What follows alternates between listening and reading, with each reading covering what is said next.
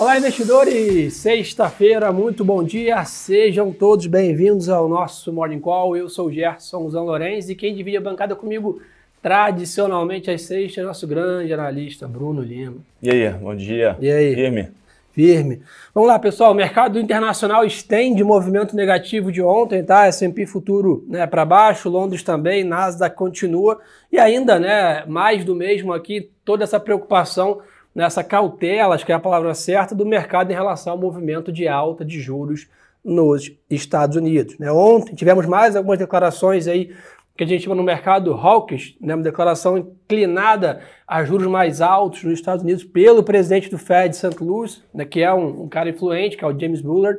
Ou seja, Bruno, o mercado está preocupado com os valuations agora que a taxa livre de risco utilizada mundialmente nas planilhas vai mudar, né? É, essa é a discussão toda de como é que seria essa reprecificação dos ativos de risco quando você realmente tivesse esse movimento mais agudo de alta de juros, né? Como você bem falou, o Bullard é um cara mais, mais hawkish, né? Mais pró aumentos mais fortes de juros. Uh, e aí ficou esse receio do mercado. Eu estava até conversando com o pessoal de, de economia, a probabilidade de um aumento de 50 pontos base na primeira reunião até semana passada, final de semana passada, era algo próximo a 5, 7%. Já está em 30%. Impressionante. Então, assim, o mercado, de Não, fato... Ano passado, o mercado previa três altas. Estamos com 5,5, quase 6 já para esse ano. Impressionante. Exatamente. Então, a precificação de todo esse cenário, consequentemente, a, a gente está um pouco, né, parece um pouco descorranhado, mas, de novo, retroalimenta aquela discussão toda de cuidado com ações de crescimento, tem que agora separar o joio do trigo, o foco do mercado está nas ações mais de valor. E pessoal, vou dar dica de ouro para vocês aqui, tá? Assim que acabar o nosso Morning Call, você entra lá no Spotify e procura Radar da Semana. O nosso podcast semanal conta aí com a Stephanie Birman, que fez aí uma aula, ela é estrategista aqui do BTG Pactual, sobre essa questão de juros nos Estados Unidos. Então, se alguém quiser se aprofundar, ou quer dizer, tem que se aprofundar é, nesse assunto para quem está no mercado, ou seja, acabou aqui, procura a radar da semana e escuta a aula que a Stephanie deu para a gente aí de política monetária americana e quais são os sinais que vêm é, à frente. Então, parada obrigatória. Além disso, tivemos a presença do nosso grande Vitor Melo lá também, comentou sobre Oi e outros papéis também importantes para ficar de olho. Né? Perfeito. Ou seja, turma, radar da semana. Esse nome tem que estar na mente de vocês. Procurem lá no Spotify, nosso podcast semanal. A Marcele comanda lá com chave de ouro. Vamos lá, pessoal, agenda do dia, que tem para ficar de olho, tá? CPI aí, né, divulgou ontem né, nos Estados Unidos, mostrando uma alta de 7, atingindo 7,5% em janeiro, é isso, né, que, que, impactou bastante o mercado. Chegou, né, o próprio Bullard disse ontem que apoiava um aumento de 1% de juros aí até o início de julho, né, ou seja, aí altas mais agressivas. Hoje nós temos aí grande, né, hoje não tem um grande indicador como o payroll, por exemplo, porém temos aí é, índice de confiança de consumidor de Michigan que sai ao meio-dia. Então é o único dado relevante aqui nos Estados Unidos é, que sai ao meio-dia, mas nada aqui que possa fazer preço. Acho que o mercado vai ficar mais pessimista no geral ali é, com essa questão do, dos balanços. Bruno, commodity para cima, hein, meu amigo? Commodity segue firme, né? Petróleo extremamente resiliente, mesmo depois do, né, de um pequeno, não vou nem chamar de susto, né? De um pequeno contratempo com a discussão da retomada da produção do, por parte do Irã, né, naquela discussão toda do Irã voltar para o mercado a partir do acordo com os Estados Unidos, enfim. Uh, mas já, já retomou, né, perdeu uns 2 dólares e pouco, uh, mas já voltou para os 92 e alguma coisa. Exatamente, hoje é meio por cento de alta aí, 90 e alto. Então, assim, extremamente resiliente a questão de, de, de petróleo. Que a gente tem visto, pelo menos na margem, né, o que nos parece que está ajudando muito é, número um, uh, mesmo que o Irã volte para o mercado, não teria né, uma capacidade tão rápida de colocar a produção e nem teria tanta produção como foi no passado, por falta de investimento é, históricos. E segundo, o próprio processo da próprio arrefecimento de Omicron nas, nas economias desenvolvidas. Né? Boa. Tá trazendo alguma retomada também. Então, pessoal, como nós comentamos, petróleo tem nova alta, ontem foi mais um dia positivo também. Metais em geral e o minério de ferro em queda, tá? O mercado realizando um pouco de lucros ontem, né? Ontem o mercado também subiu super forte lá fora, foi até que segurou a bolsa aqui também, né? Vale né, foi super bem aqui. Mas basicamente hoje, nessa sexta-feira, a gente está vendo o minério de ferro um pouco mais fraco, né, tendo um movimento de realização de lucros. Seguindo a dinâmica aqui, o Bitcoin também apresenta queda, está ali bem estável, 43.500 dólares ali nesse patamar. A gente vem se consolidando nesses níveis aqui, né, depois da, da, grande recuperação lá dos 33, né, veio para os 43 agora mil dólares. Mas basicamente o Bitcoin está criando uma dinâmica muito interessante de trade, né, que é basicamente essa sendo colocado como um ativo de risco dentro dos portfólios, ele segue a dinâmica. Então a gente percebe quando a bolsa está para cima, commodity para cima, o pessoal tomando risco, toma Bitcoin também. Então uma coisa que a gente falava até lá atrás, que era até mais difícil analisar o Bitcoin, porque ele não ficava meio correlacionado com os ativos. A gente percebe que ele está cada vez mais se tornando um ativo comum dentro dos portfólios, e aí, né, bolsa para baixo, a gente vê o Bitcoin também nessa dinâmica. Brunão, dólar está um pouquinho mais forte hoje, tá? 0,1 de alta do XY, né? Lembrando, dólar, né, a gente está vendo uma, um ganho de uma perda de força do dólar contra os emergentes, principalmente muito intensa. Acho que esse reflexo está na nossa, nossa moeda aqui. Acho que dificilmente a gente em dezembro ia projetar um dólar de 5,20. Né? Chegou a ficar quase 5,20 aqui, é, vindo lá de 5,70, então né, praticamente aí 50 pontos aí no dólar é, em um mês e meio. Então uma, uma força importante aí que, que as moedas emergentes em geral, coisa que o Álvaro até comentou com a gente ontem, né? O fluxo para todas as moedas e ativos, né? tanto que as bolsas né, é, emergentes já estão indo bem nesse começo de ano, né, Bruno? É, esse, esse benefício do, de novo, dessa rotação global, né? Tá em busca de ações mais focadas em valor, a gente, já, a gente tem batido um pouco mais nessa tecla, né? Emergente está dentro dessa, dessa cesta. Aí vem China, que ajuda um pouco mais também, vem fluxo. Então, até alguém perguntou aqui sobre se o, né, se o investidor estrangeiro que está comprando aqui no Brasil, quem é que está vendendo? Bom, são os locais, né, de forma geral. Então, está atraindo bastante fluxo nessa, nesses grandes temas que a gente comentou aqui. Boa, pessoal, saíram dados também é, no continente europeu, tá? Saiu o PIB do Reino Unido aí mostrando um crescimento de 1% no quarto trimestre do ano passado, né, que foi basicamente em linha, e também foi divulgado o índice de inflação na Alemanha, né, mostrando uma alta aí de 4,9% em janeiro, também em linha com o mercado. Mas você consegue perceber, né, quando a gente imaginaria que era uma inflação de 4% na Alemanha, né, ou seja, extremamente surpreendente né, os níveis de inflação no mundo. E é por isso que, como a gente vem comentando aqui, né, 90% dos bancos centrais aí globais estão subindo juros. Acho que o único relevante que não está é a China ainda, né? Está no outro movimento. Mas basicamente todo mundo preocupado com a perda de poder aquisitivo aí e está fazendo medida contracionista. Né? É, esse é um ponto importante que você levanta agora, que quando a gente olha historicamente, todos esses movimentos de aumento de juros, eles começam num, num movimento manada global, né? Você pega o, o, Banco Central Europeu, aí depois vem o, tem o Banco da Inglaterra, Estados Unidos, Banco do Japão sinaliza alguma coisa assim, esse é um ponto até para dividir com o pessoal. É, esses movimentos, eles, tirando a China aqui, de, de novo, tem lá o seu. Seu dinâmica própria. É, sua dinâmica própria. Normalmente, pessoal, esses, esses movimentos eles acontecem realmente meio de forma coordenada. Então, por isso que a gente vem aqui, né, o time de macro, e sempre comenta muito do que está acontecendo né, nessas outras, principalmente nas economias europeias. Né? Pode ser uma sinalização importante para o que vai acontecer nos Estados Unidos, por exemplo. Boa, pessoal, fazendo um, um movimento aqui para Brasil. Ah, só para terminar, a renda fixa americana cai um pouquinho, chegou a tocar aí acima de 2% ontem, está 1,99. Né? Basicamente, a gente tem que se acostumar agora com essa treasury a níveis mais elevados, que é basicamente isso, Estados Unidos fazendo movimento né, não só de alta de juros, como também né, de tightening ali, de redução de estímulos, recompra né, de operações. Vamos lá, pessoal, Brasil, aproveitar que o Brunão está aqui, né? A temporada de balanço do Brasil está começando a, a, pegar fogo, e ontem já fez bastante impacto em alguns papéis aqui.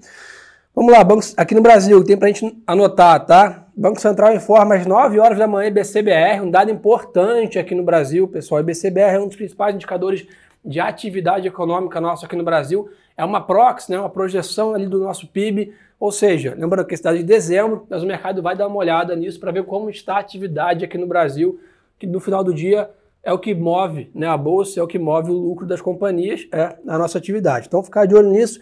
A expectativa aqui do BTG é que o Brasil deve ter crescido 1% na comparação mensal e 1,70% na comparação anual. Então, qualquer número muito abaixo disso traz a questão que talvez juros mais altos é ruim para a economia né, à frente. Então, é bom ficar de olho nessa questão.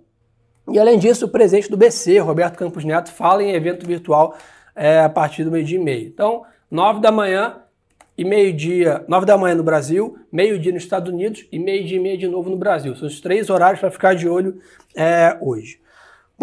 Para ficar também monitorando toda essa volatilidade sobre a PEC dos combustíveis aí. O presidente do Senado, Rodrigo Pacheco, disse que a PEC dos combustíveis deverá ficar para o segundo momento e que o foco agora deve ser nos dois projetos que tramitam na casa sobre o mesmo assunto. Ou seja, tem muita coisa ainda para discutir ainda em relação a isso. Ó, notícia interessante para quem aqui está né, tá no Rio de Janeiro: os aeroportos do Santos Dumont e do Galeão vão ser licitados a um único concessionário no ano que vem, anunciou o ministro de Infraestrutura aí, Tarcísio. Ou seja, quem vai comandar o SDU e o GIG aí é o mesmo, é o mesmo consórcio. Então, ficar de nessa questão também. Antes de aproveitar o Bruno aqui para falar do corporativo, só um recado final aqui: o Brasil segue né, próximo ainda de mil mortes né, na questão da, da, da, pandemia aqui no Brasil. Do outro lado, né, 165 mil novos casos, o que né, nos leva a crer que a matemática está começando a fazer seu efeito nas projeções. Né, a curva não passou de 200 mil, ficou ali em algum momento, mas já começa a dar sinais. A expectativa é que nos próximos é, duas semanas o número de mortes comece a dar esse sinal de queda também. E aí o Brasil tenha passado por essa onda do Omicron, como outros países também é, passaram. Mas a gente, claro, vai atualizando vocês aqui em relação a isso. Agora sim, Brunão, prepara aí Agora a saliva, sim. que vamos comentar aqui a temporada de balanços no Brasil. Brunão, ontem saiu o relatório de produção da Vale, 315 milhões de toneladas de minério, alta de 5% versus 2020.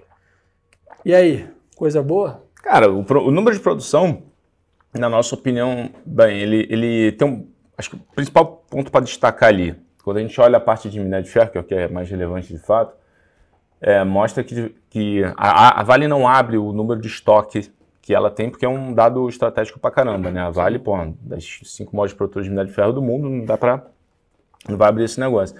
Mas o ponto é, quando a gente olha né, o que aconteceu com produção, é, dá a entender que de fato houve até um consumo né, de estoque de minério de ferro que mostra que de, né, na ponta a demanda é, ela está bem acelerada. Teve alguns contratempos né, de oferta no primeiro, no, primeiro no, no final do ano passado para cá, a questão de, uh, de chuva, mas o importante é que a Vale reiterou o, o estimativa dela de produção para esse ano.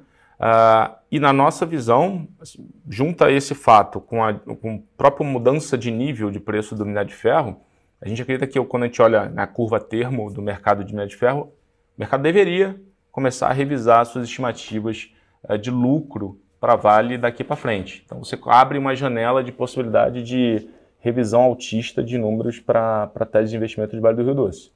Boa, então ficar de olho, a empresa vai divulgar balanço também nos próximos dias, junto com Petrobras e companhia. Por não, a gente, teve, a gente viu no começo da semana o Bradesco né, soltando números abaixo das expectativas, o mercado puniu bastante né, o papel, e ontem à noite aí saiu o estado do Itaú. Né, 7,16 bi de lucro, alta de 33%, bem acima da projeção do mercado. Será que o YouTube vai na contramão do, do Bradesco? Cara, a gente, a gente acha que vai. A gente acha que o YouTube deveria performar, performar bem. A discussão, o pessoal, é, às vezes a gente fala, o pessoal fala muito sobre né, o número em si, mas é, é, muito importante a gente se debruçar em relação à qualidade do número. Né? Então, pegando aqui um pouco de. trazendo alguns uns dados para vocês, é, o que, que chamou a nossa atenção do lado, do lado positivo, né? Bom, primeiro o guidance, na projeção que o Itaú divulgou, quando a gente coloca esses números dentro do nosso modelo, uh, implica uma revisão positiva né, de, de, lucro para frente.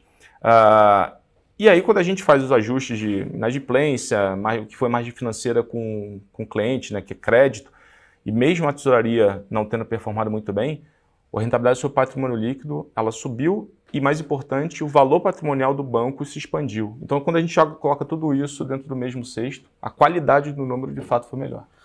Boa, show de bola. A Multiplan também reportou resultado aí, 236 milhões é, de lucro, alta de 45%. Né? Isso que foi o que o Bruno falou, né?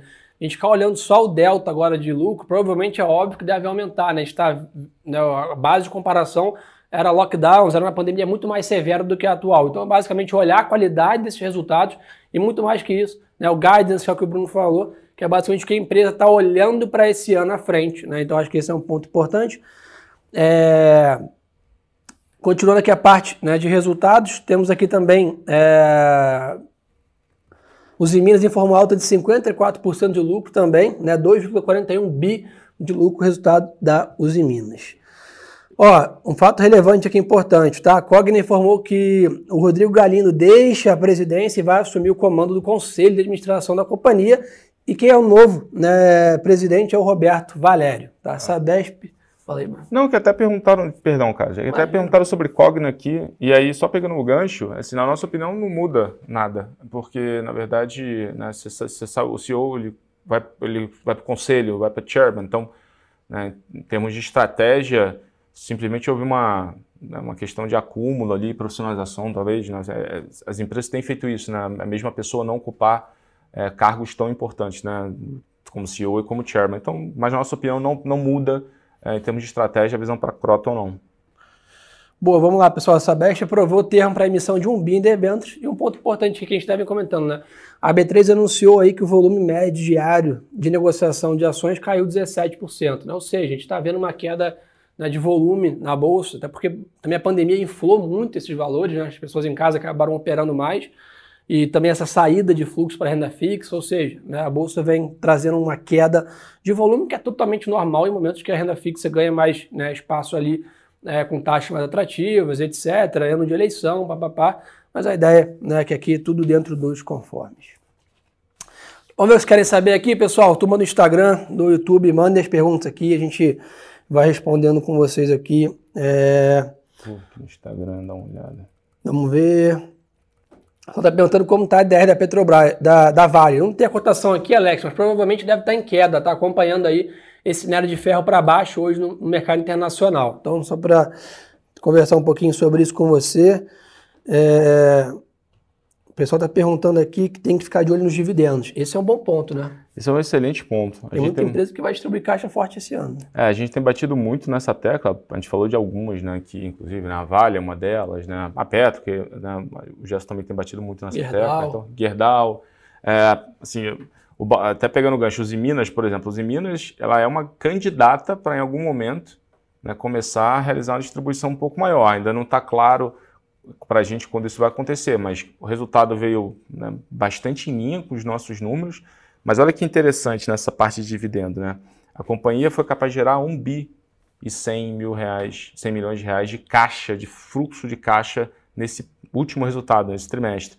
Se você anualizar esse número, dá 19% ao ano. Impressionante. Então, assim, aí a estrutura de capital hoje da Usimina já permite ela distribuir dividendo, mas é uma a conferir, só para a gente ter uma ideia de como os balanços hoje eles estão muito pouco alavancados, né? Ô, Bruno, você até, me, até comentou comigo aqui antes, em off, que a gente começar, e o, e o Ivan perguntou aqui também. Ivan, não, desculpe, Fábio. Pode comentar um pouquinho de Suzano, o que, que houve ontem com, ah, com o ah, papel? Boa. Vamos lá. É... Bom, ontem, ontem o, o, resultado de Suzano ontem, acho que é importante comentar isso, quase todo o resultado das empresas de commodities, quando sai o resultado, o que, que pode surpreender? Porque o preço já foi, né? Seja petróleo, seja aço, seja celulose. O que, que pode surpreender? é custo caixa, é custo, né, estrutura de custo. Né, o custo caixa, né, o quanto a empresa tem de custo unitário de produção uh, e, obviamente, pressões adicionais. O que aconteceu na Suzano foi que a companhia ela deu um, uma projeção para o mercado de uma pressão de custo em algumas linhas, se não estou enganado, próximo de 10%. É, isso o mercado acabou, dado o quanto o papel também tinha performado, enfim, é, o mercado acabou realizando por, essa, por esse fato por esse ponto. Apesar do management da Suzano ter reiterado que ele vai ser é, mais do que capaz, até pelo bom pelo comportamento mais apertado da oferta e demanda de celulose, repassar isso. Então, assim, na nossa opinião, a gente não viu o resultado, a gente viu o resultado muito pontualmente como ok. Para frente, a perspectiva é muito melhor. A gente acabou de ser agora dado o semanal de preciolose, continua né? é, para cima. Então, acho que para frente o, o, a tese ela tá, tá de pé. Ó, a Ana perguntou aqui, bom dia, por que os principais índices lá fora estão caindo? Ana, preocupação com a alta de juros nos Estados Unidos, tá? Essa preocupação aí, algumas declarações ontem de membros importantes do Banco Central Americano, né, falando de posturas mais duras em relação a juros mais fortes nos Estados Unidos, está gerando um movimento mais de aversão a risco lá fora é, também. Dólar segue tendência de baixa? A tendência sim, mas né, o Álvaro tá levantou um ponto importante, né? A gente tem que ficar de olho aqui na, na, nas zonas, nas bandas, né? Acho que basicamente a gente surfou uma grande onda de fortalecimento internacional das moedas emergentes. O Brasil foi no real, foi no bolo, mas ainda, né, toda essa questão das eleições aqui no Brasil, riscos fiscais, etc., estão no radar. Então é óbvio, né, que a gente, só para não pensar que o dólar talvez mas vá para R$ reais numa tendência única. Basicamente, já estamos com quase 7, 8% de queda do dólar nesse ano. Então, é natural esperar que em algum momento a gente vai ter alguma realizaçãozinha aí da moeda também, né? Justo. Bom, o pessoal perguntou aqui, um, só pegando uma de, o pessoal perguntou de, de 3R aqui no Instagram. É, uhum. Bom, pessoal, a gente até divulgou ontem um, um relatório com as prévias do setor. 3R deve vir com o resultado que a gente entende vai ser um resultado bom. Vai ter uma, uma, uma questão de despesas é, específicas que a gente não entende, que são despesas totalmente relacionadas a ainda a questão da, da empresa estar tá em aceleração né, de produção, mas o que importa realmente, que é preço de petróleo, né, aceleração de curva de produção, que os dados operacionais já divulgados mostram. Então, assim, para frente, a tese, na nossa opinião, ela, ela segue completamente de pé. O resultado, na nossa opinião, ele deveria ser é, bem, bem em linha é, com expectativa, sem grandes surpresas, tá? Boa, turma. Então, vou dar dois recados super importantes aqui. Na verdade, é um só que está né, em conjunto com o outro. Então, basicamente, pessoal, vai acontecer no dia 22 e 23 de fevereiro a nossa CEO Conference. É o maior evento da América Latina online, gratuito para vocês. Ou seja, parada obrigatória nas principais lideranças na parte política, na parte econômica também, grandes né, empresários, vão ali conversar sobre as opiniões, onde eles acham que o Brasil vai, o dólar, né, a bolsa, é, a, a, as questões políticas, etc. Ou seja, tem que acompanhar, pessoal. É plugar ali na parte online, acompanha aí em casa, aí no final de semana, etc. Ou seja, não pode perder essa grande oportunidade. E aonde que vocês encontram o convite para participar? Lá no nosso Instagram. Então tá aqui, ó, Gerson Zanorenzi e Bruno Lima, tá lá na nossa bio o link para escrever no seu conf. Então entra lá, já segue a gente e é claro, reposta aí nosso Morning Call, manda pro coleguinha. Vocês aí junto com a gente fazem parte do maior Morning Call do Brasil. E isso aqui só existe graças a vocês que estão aí com a gente, mandando para os amigos, crescendo esse nosso encontro aqui. É isso que nos motiva a estar todo dia de manhã com vocês aqui. Brunão, Fechamos. obrigado pela parceria de sempre. Meu amigo, desejar para vocês aí uma excelente sexta-feira de trade, um ótimo final de semana e lembrem-se que o melhor ativo é sempre a boa informação. Yeah.